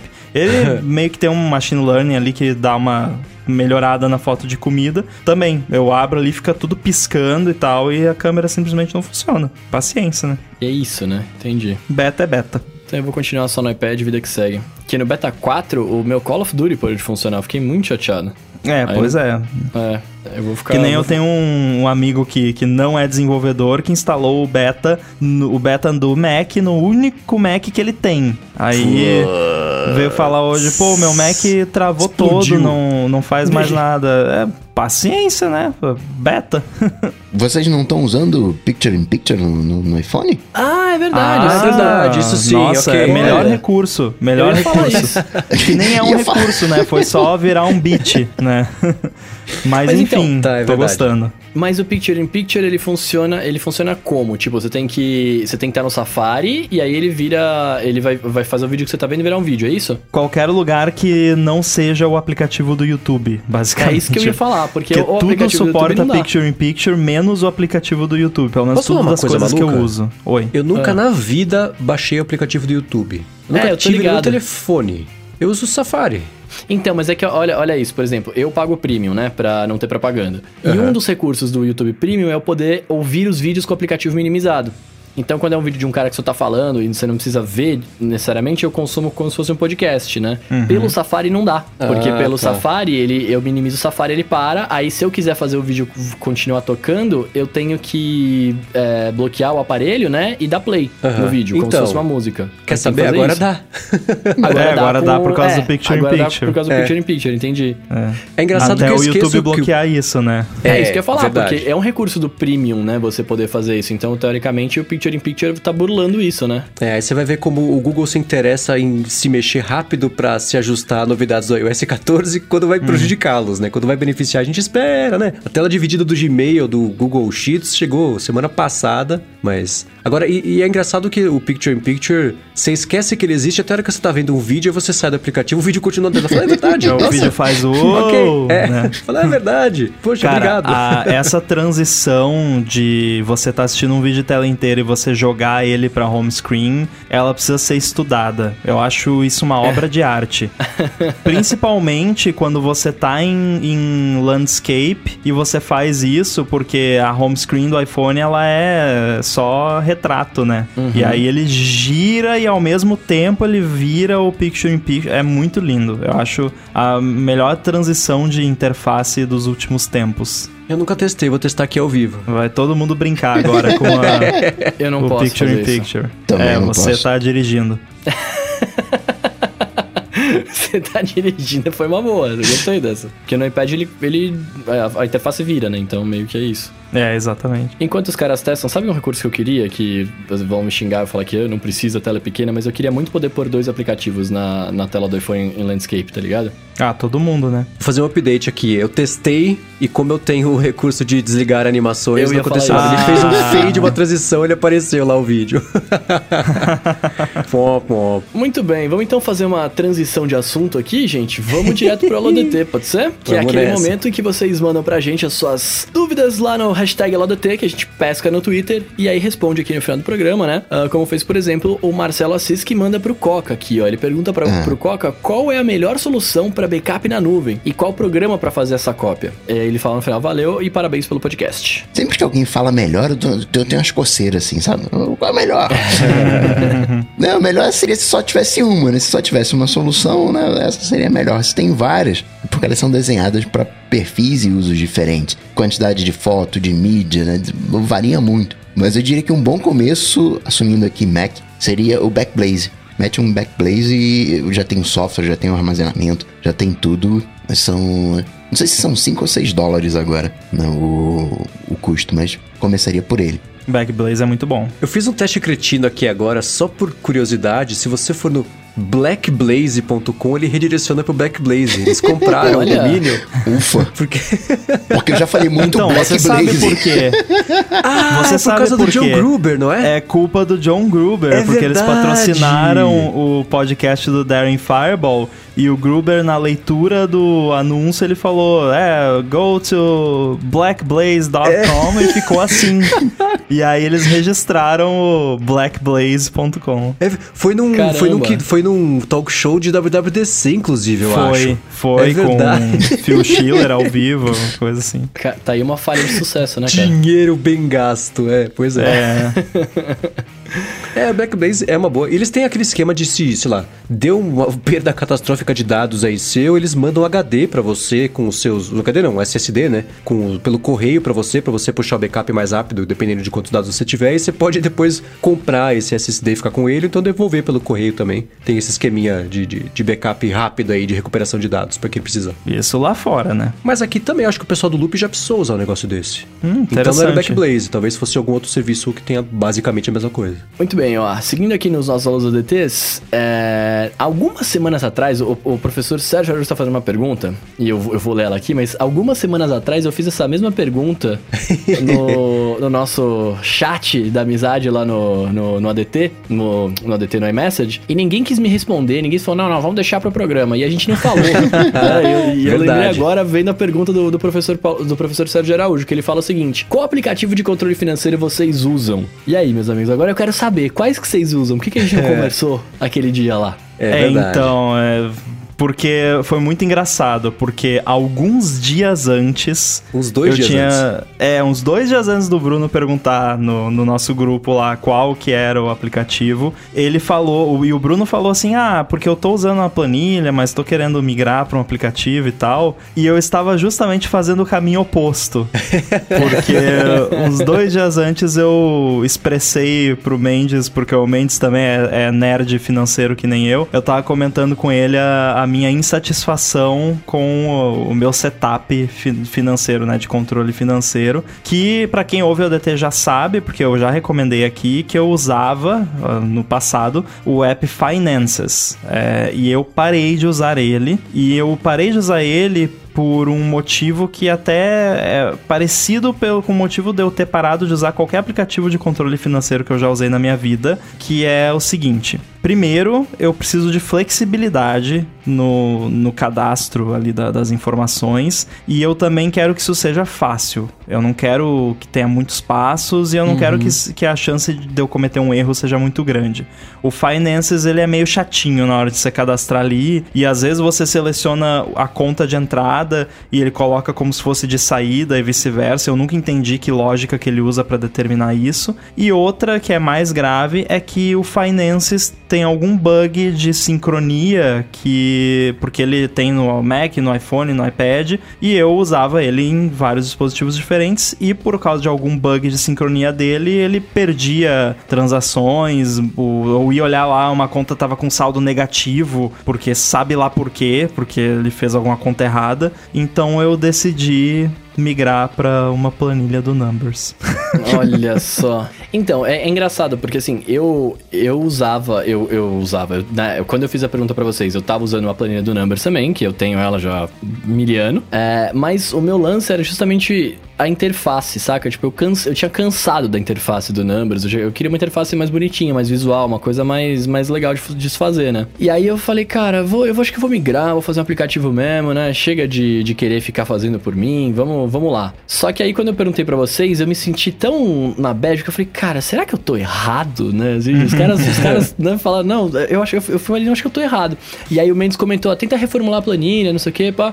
E aí eu fui lá e reformulei. E aí, moral da história, eu não tô usando nenhum também. Eu cheguei à conclusão de que reformular e continuar fazendo de um jeito mais é, livre, entre aspas, né? Como atende a minha, a minha demanda, é, é melhor do que eu ficar engessado dentro de um aplicativo, tá ligado? É, eu cheguei exatamente a essa mesma conclusão, pelos mesmos motivos. Eu usava antes o Money Pro mas ele tinha, ele tem o jeito dele, assim, quando você vai fazer um aplicativo desse tipo, o desenvolvedor toma algumas decisões e fala, meu aplicativo vai apontar para cá, o meu vai ser assim que vai funcionar, tem outros que funcionam de outro jeito, cada um vai se adequar ao aplicativo que preferir. Mas eu tentei, esse foi o que eu tentei usar por mais tempo, mas eu tava senti, eu sentia que eu tava sempre brigando contra o aplicativo para conseguir cadastrar e, e, e, gerenciar as minhas despesas e, e, o que entrava. Então eu comecei a fazer uma planilha, isso sei lá, em 2017, e sigo fazendo até hoje a planilha. Assim, eu tô sempre mexendo nela, planilha Numbers também, e eu vou sempre adaptando, mexendo, colocando informação, tirando, mudando a estrutura de como é que eu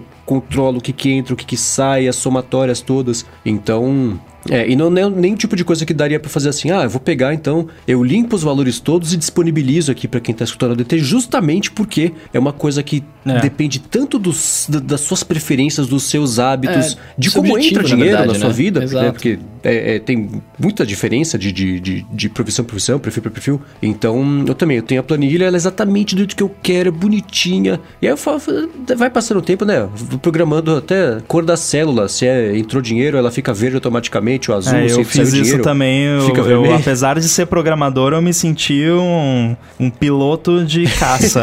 Né? Nossa, olha só, eu consigo fazer a célula mudar de cor, que maneiro. É, então. Então, a recomendação é essa. Tem um monte de aplicativo. O Claudio Sartal tá aqui no, no, no chat acompanhando ao vivo e falou: ah, já testaram o Guia Bolso? Eu testei todos eles que existiam na eu época, também. sei lá. E aí eu acabei ficando mais com o Money Pro. Ele é bonitinho, bem feito, tinha os lembretes de, de pagar conta e tudo mais, mas nada superou a maleabilidade de eu fazer a planilha exatamente do jeito que eu quero, bonitinho, até as cores, eu que escolho a cor, porque eu estou fazendo, sabe assim?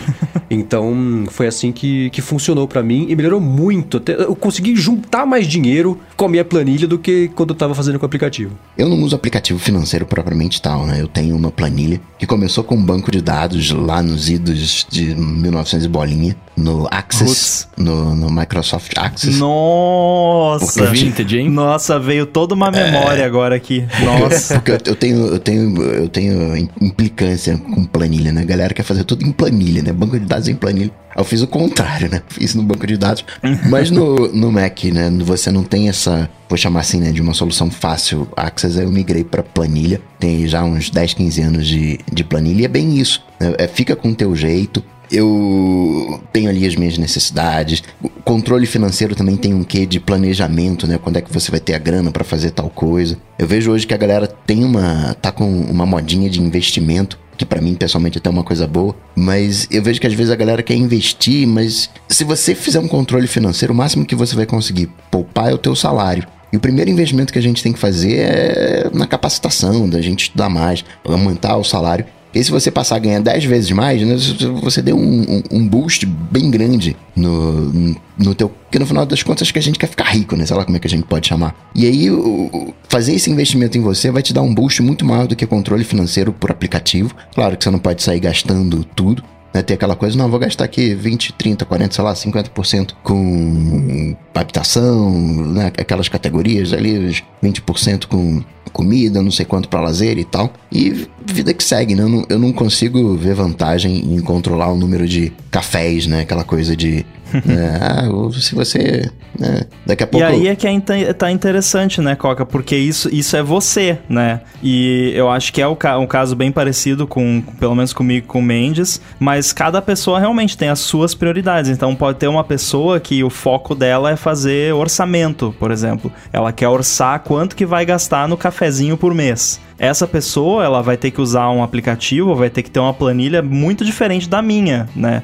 A minha, a minha ela é focada no que? Em saber exatamente o que entra e o que sai, onde entra e onde que sai, e também acompanhar a evolução dos meus investimentos. Porque eu também estou nessa modinha do, dos investimentos. é, mas é isso é a minha planilha, né? Outras pessoas podem ter outras questões. E também o qual a solução que vai funcionar para cada um. Por exemplo, a, a, dica que o Cláudio deu do guia bolsa, ela é excelente se você tiver uma conta ou duas no máximo num banco que ele suporta com aquele sync automático dele que é maravilhoso. Mas eu tenho conta em trocentos bancos e, e corretora e e PayPal e mais um monte de coisa. E, e eu testei esse sync automático e a categorização das coisas é muito ruim. Ele tem um gasto lá de uma categoria, ele coloca em outra. Então acaba que você fica brigando com a automação, né? Que a automação tá uhum. fazendo errado, você tem que ir lá e corrigir. Então eu prefiro fazer manual direto, né? Mas é aquela coisa, cada pessoa tem o seu cenário e as suas prioridades, né? Que é aí que eu entro, né? Porque, por exemplo, a minha. A, o, meu, o meu objetivo quando eu fui fazer minha planilha era sim saber quanto, quanto entra e quanto sai, né? Obviamente. Mas era justamente controlar gastos. Porque eu não fazia o micro né? Tipo assim, ah, eu tô, tomei um café, tomei não sei o que, não sei o que lá. E aí quando eu vi no final do mês, a, a, fatura do cartão tava lá em cima, eu falava, cara, mas o que que eu fiz que eu não tô lembrando, né? E aí eu falei, eu preciso saber o, o que que tá acontecendo, eu preciso saber porque eu quero gastar mais dinheiro, é, gastar, eu quero guardar mais dinheiro, né? eu quero dinheiro na mão é vendaval. É, mas eu, eu sou assim, né? Você sabe. Não, tô brincando, brincadeira, não sou não. E aí eu falei, cara, como é que eu posso fazer isso, né? E, e, e continuar? Por isso que eu pensei em, em usar um aplicativo.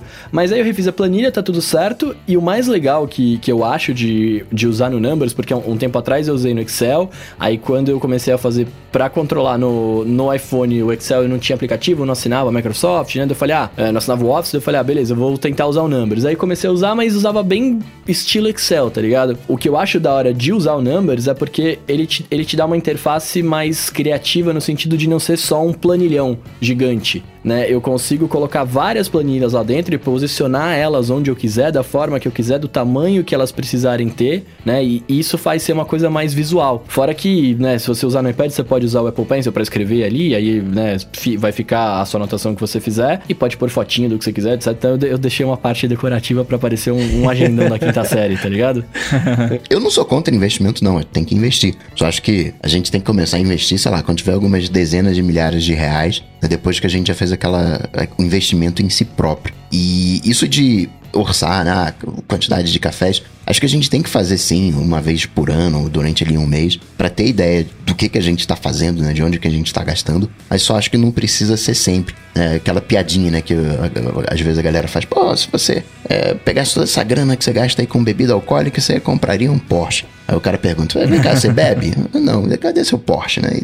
Porque tem certas coisas que no dia a dia não vão fazer muita diferença, né? Claro que existem situações e situações, é, casos e, e, e casos, mas para mim eu ainda vejo mais dor de cabeça do que benefício. Não, é que, é que pra mim o lance não é controlar, tipo, falar, ah, eu tô tomando três cafés, até porque eu não tomo café, mas é. é, é Cadê tipo, seu assim, Porsche? É, não, mas tipo assim, o lance não é assim, ah, eu preciso controlar o café para saber se eu tô gastando muito café ou não.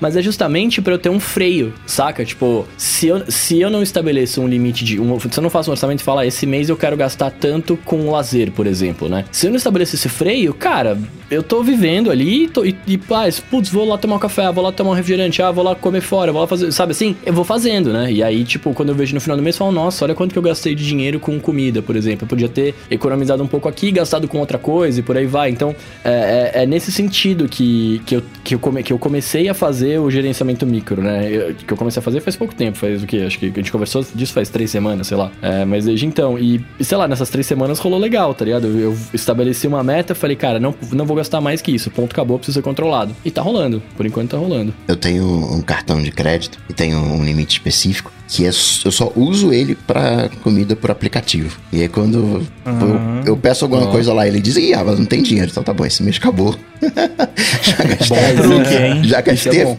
já gastei minha cota, agora só mês que vem. Agora eu vou ficar aqui só com Isso seria uma hoje. boa para cartões moderninhos aí que poderiam implementar, né? Poderia ter um filtro por estabelecimento, né? Nem precisa, podia até fazer mais fácil e genérico cartões virtuais múltiplos com limite separado por cartões Sim. virtuais. Não, mas pensa, você poderia usar o mesmo cartão, só que, ah, você nesse mês você já gastou 500 reais no iFood, então Não, acabou então, pra é você. É, é, que o cartão virtual, pelo menos do, do meu banco roxo, ele é assim, ele é um cartão, é, é assim não, né? Ele é um cartão virtual que ele o, que é, usa o mesmo cartão que eu tenho. Sim, mas você tem só um cartão virtual, você é, não tem como ter um cartão virtual só pro iFood, entendeu? E isso poderia ser feito o filtro pelo estabelecimento, né? Tá aí a ideia de graça, ó, não precisa nem pagar royalty. Mas eles querem que, que você gaste que dinheiro, né? não que você economize. É, isso é verdade, né?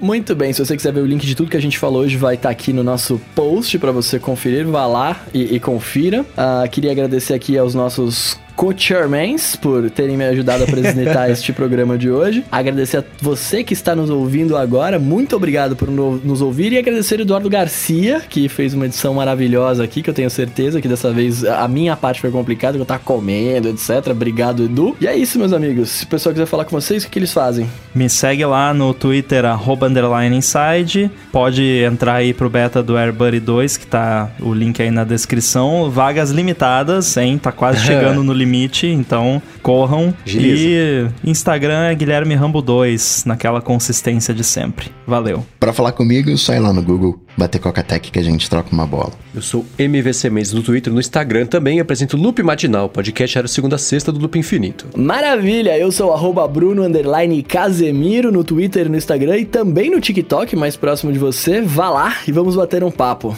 E é isso. Tudo dito e posto, a gente volta na semana que vem. Falou, tchau, tchau. Falou, valeu.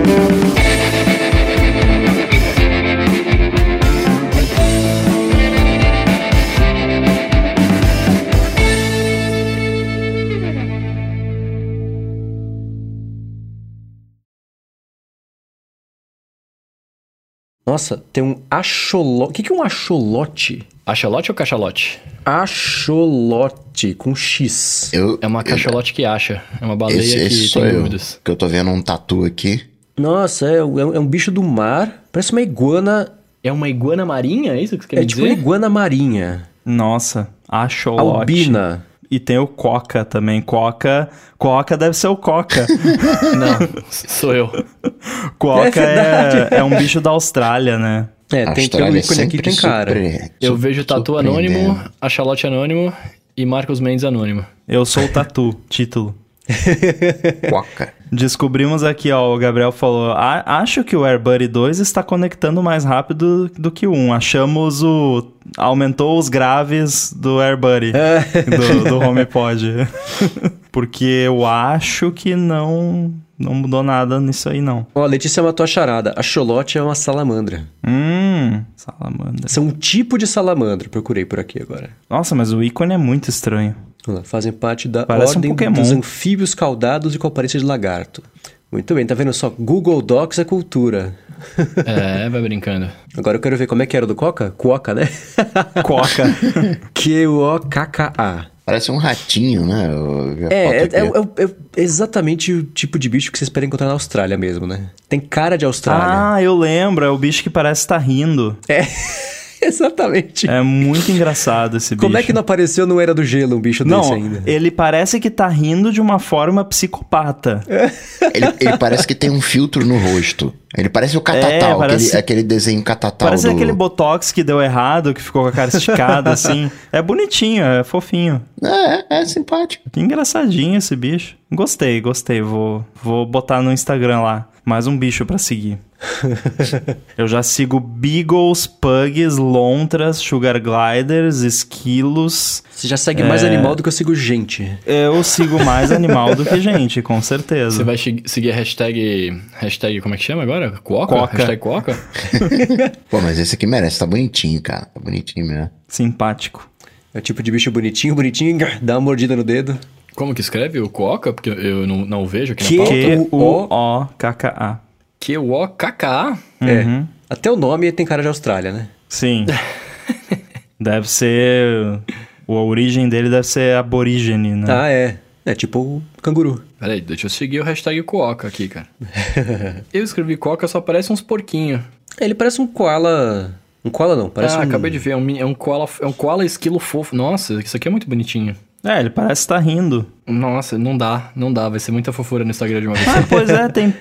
Por algum motivo nessa hashtag no Instagram tem um monte de porco. é, E tem lontra também. tinha uma Mas eu já lontrinha. sigo a hashtag de lontra. Eu não sei como é que esse bicho não tem nenhuma animação do Dreamworks, da Pixar ainda. Lontra você não faz um tá barulhinho ainda. muito engraçado. Acho que eu nunca Eu ouvi uma assistir. lontra. Eu fiquei apaixonado por causa do emoji de lontra que adicionaram no iOS 13.4, alguma coisa assim. Aí foi atrás. É. Emoji, lontra. Assumindo que eu esteja traduzindo certo, que é other. O- não é other, Otter. é otter. Otter. É. Other é outro, né? Otter. Acho que é lontra. Mandei o emoji no grupo pra vocês, que é muito bonitinho.